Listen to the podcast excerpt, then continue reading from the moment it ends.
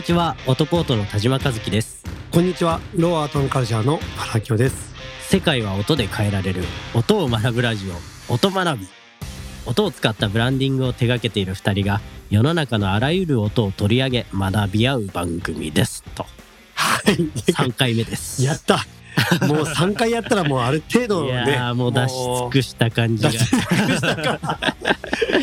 ね、もうし。なくもないですけども、ね。ことがないですよねもうええはい。じゃあ早速今回もはいテーマいきましょうか。行きましょう行きましょじゃあ今回のテーマなんですけどもう。、はい。ジングルに使われるはい音響効果ああ、いいですね。です。ね。まあ、ジングルこの番組はですね、大きいですよね。冒頭にジングルはい入ってますけども、うん。ここれどうですか？どうですか？れ田島さん作っていただいてすごいレベルというか、やっぱ田島さんのやつって、あの、立体的で好きですね。いや奥ー行き感が半端ない。いややっぱーそれ分かっていただけて、ただ皆さんこれあの、イヤホンでえしっかり聞いていただくと、イヤホンでね。どこまで、まあまあ奥まで行ったり手前に来たりとかめちゃくちゃ素敵なので、はい。抜けていったり横切ったり、本当になかなかここまでやってる方ねいないんで、ぜひ。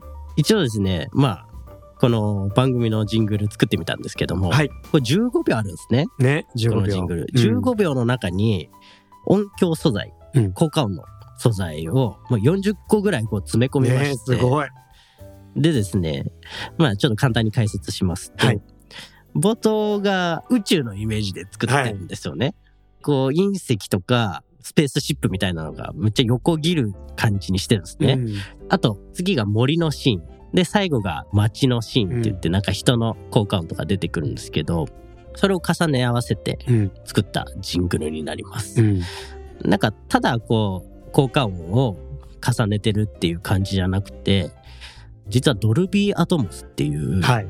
あの映画とかで使われてるその立体音響のシステムなんですけども、そのドルビーアトモスの仕組みを作って今回ジングルを作ってみたんですよ。すごい。ないんじゃないですか、こんなこと。いええ頑張りました。や、これは本当に15秒の芸術ですよ。音動かしまくり、回しまくり。あの結局ポッドキャストにするとうん。MP3 に変換されちゃうんで、うんちょっと立体感薄れちゃうんですけども、うん。まあそれでもある程度は臨場感といいますか、うん。そういうものを感じられるものになったんじゃないかなとは思うんですけどもい、や、本当なんかササウンドアートっていう言葉が、はい。これ本当に最近、こう、広がりを見せてる。海外では特にって思うんですけど、はい。田島さんやってることはサウンドアートに近くて、うんやっぱり一つのキャンパスがあって、そこにこう足していく。はい。うん。どんどん音を足していって、まあゴールというか、はい。だからアートレベルのことをやってるなって思って僕は聞いてました。その初めて言われたんで、ちょっと今、どうしようかなと思ってるんですけど、ね今初めて言いましたね。サウンドアートっていう分野があるんですね。そうです。サウンドアートっていう分野が実はあるんです。えーでも田島さんって特にそこになんか向かっていかれたらまた面白いんじゃないかなって勝手に思ってました。えーありがとうございます。すごい本当に。まあ日本でやっぱりまだ僕も勉強不足なんですけどサウンドアートっていうのはこれからもっと広がっていくかもしれないんで、ええその音は見えないですけど音のアートっていうのが広がっていった時になんかこう田島さんみたいな方がやっぱ出ていってどんどんこう広がっていくんだろうなって思いましたね。はいはい。うんなんか一応、まあ、作ってるうん。中でですね、なんか、いろいろ聞きたい。没入感ってうんよく聞くじゃないですか。最近 VR とかうんね。やっぱ音でも没入感ってあるんだろうなと思ってて。絶対音の方があると思います。で、ドルビーアトモスはまさにそうで、うんやっぱ立体音響なんで、うん自分の周りをこう音が駆け巡るみたいな感じなんですけど、じゃあこれをですよ、はい。ポッドキャストで表現するってなったら、うん。ただ音をこう前から後ろに動かしただけで、うん。イヤホンとかヘッドホンで聞いたとしても、うん。正直あんまりこう没入感というか本当に横切ってるような感じには実際ならないんですよね。うん。で音響効果でドップラー効果っていうのがはいあるんですよ。はい原さんご存知だと思うんですけど、はい。あの救急車がはい向こうからやってきて通り過ぎていく時に、はい最初はこう高い音で向かってくるじゃないですか。で、通り過ぎた瞬間にこう低い音で、ピーポーピーポーピーポーピーポーピーポーみたいな、通り過ぎた瞬間に低くなるじゃないですか。はいあれをですね、あの、宇宙空間のスペースシップおよびはい。隕石にはい採用しておりまして、すごいな、も向かってきてる時の隕石は。高い音で、うん。えー左耳を通り過ぎたぐらいから まあ平らにしてうん。通り過ぎたら音を低くそして徐々にこう小さく距離も離してみたいな。私はちょっと一回スピルバーグに電話していいですか？すごい男が出てきたぞと。すごい音出てきたからまあ、ジョンもいいけど、ちょっとあの、田島の時代だぞと。かじってるだけなんはい、あの、ジョンもいいけど田島じゃないかっていう話、一回させていいかなって今。まあちょっとかじった程度なんですけど、面白いですね。だからこうやってて、うん。その音の大きさあるじゃないですか。うん小さい音から大きい音になって、ねまた小さくなるだけじゃなくて、音の高さうんも。調整したりとか、あと反響反響ね。音の反響も一音ずつ 反響をですね、はい。この空間に合わせてどれぐらい聞いてる人から距離が離れてるのか ここはどういう空間にその人はいるのかとかねいろいろ考えながらです変ね態ですよ、も作ったう。もうね。ものですので本当に。えーぜひ何度も聞いていただけると嬉しいんですけどいやも、はいまあ、この音響効果ってうん。実はいろいろあるんですよね。はい。やっぱり音響効果とかっていうとやっぱ広告であったりとか映画であったりとか、、はい。ろんなエンターテインメントの世界ではやっぱり感じてはいるんですけど、うん。日常にこう落ちてないなーっていつも思ってて、はい。駅降りた瞬間にやっぱりこうねその駅のうん。その土地のうん。音がね、うん。やっぱりこうなるとまあ嬉しいですねやっぱ。うんそうっすよね、うんなんかただこう音を張るだけじゃなくていろいろねなんかこういろんな効果というか演出を。加えてちょっと形を変えてみると、うん、なんか面白く聞こえたりとかリアルに聞こえたりとかそうなんですす。るんで本当にそうなんです。そういうのは面白いですよね。本当そうなんです。なんかだからジングルをこう日常に落とした話で言うとはい沖縄にいました。はいであのクーポンが出るんですよ。地域を応援しましょうみたいな。沖縄限定クーポンですか？あそうです。あの今やっぱり旅行者支援で、はい。あの行ったところでどんどん減ってますけどあのコロナでやっぱり旅行をする人に対してはい。割引だったりとか、あとその地域でしか使えないクーポンはい。が出たりするんですけど、はい。そのクーポンを使った時にその地域の音がするんですよ。地域の音？そのちょっと今日沖縄で今日聞いた音ちょっと今言えないですけど、はい。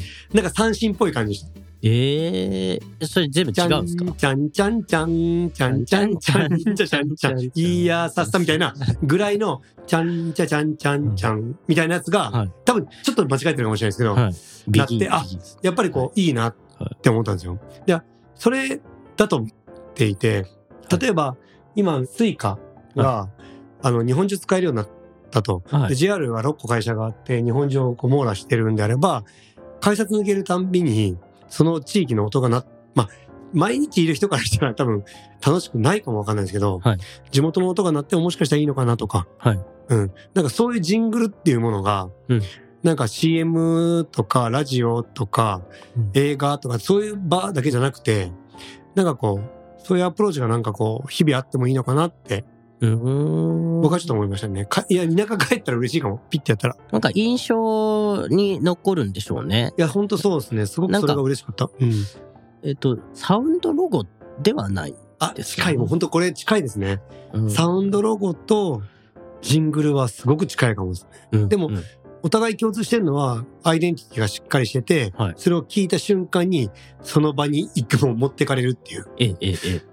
あ、これ間違ってるかもわかんないですけど、あの、大阪のそのクーポンは、はいなんか大きにみたいなことを言った気がする。ええなんか、なんか、でもそういうなんかこう、ちょっとニコってするようなはいことがやっぱあると、あその場に来た楽しみがまだ増えるというか、まあ繰り返し聞くと愛着湧くんでしょうね。いや、そうですよね。和音とか、WAONっていうじゃん。あ、そう、 WAON、そう。まさに、 WAONみたいな、 PayPayだと、 PayPayって PayPayっていう。あれいいっすよね。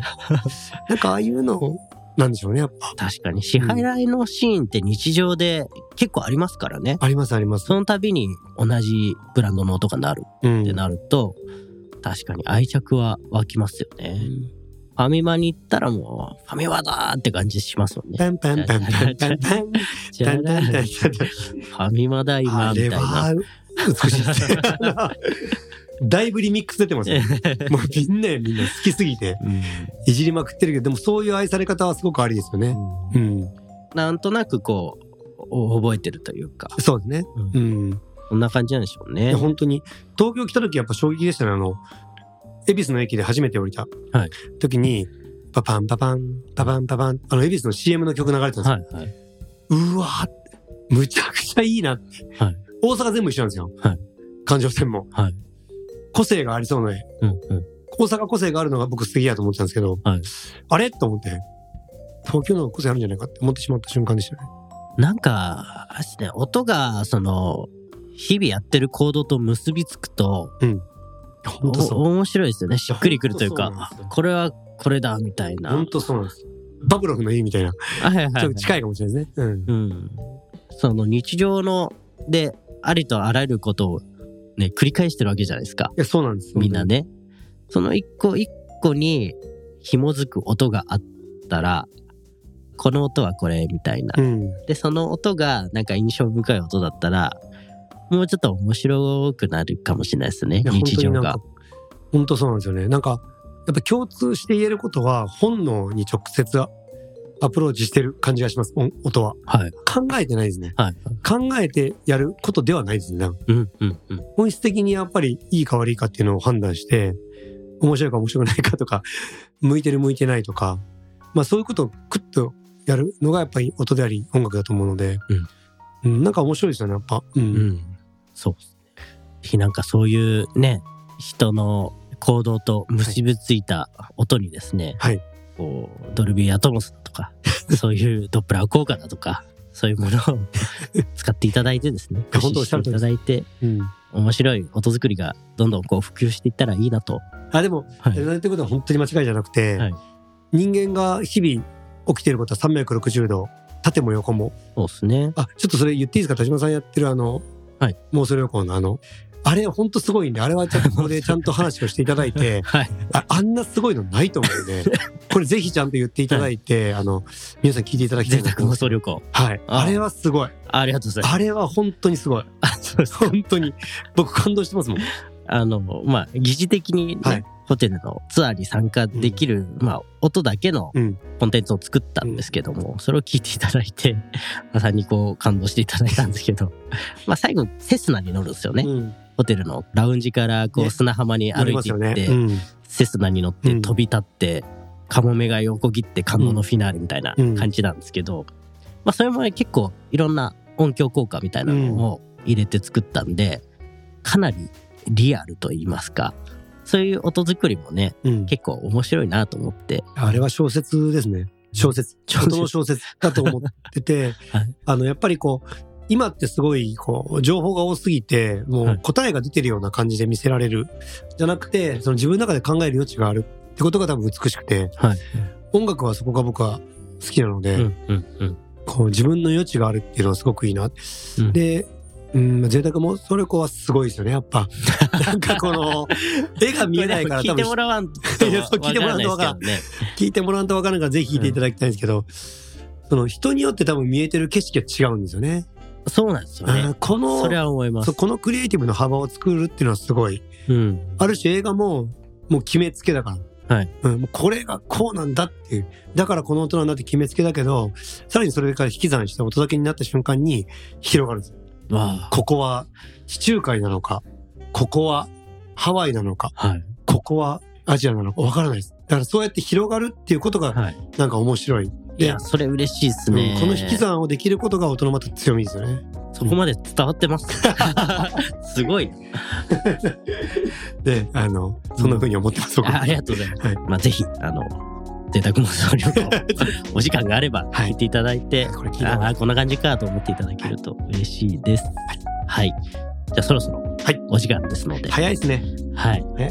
またちょっと次回、はい違うテーマで詰めていきたいと思いますので、はいまた引き続き、えーお聞きいただければと思います。はい。お相手は、オトポートの田島和樹と、ローの原明夫でした。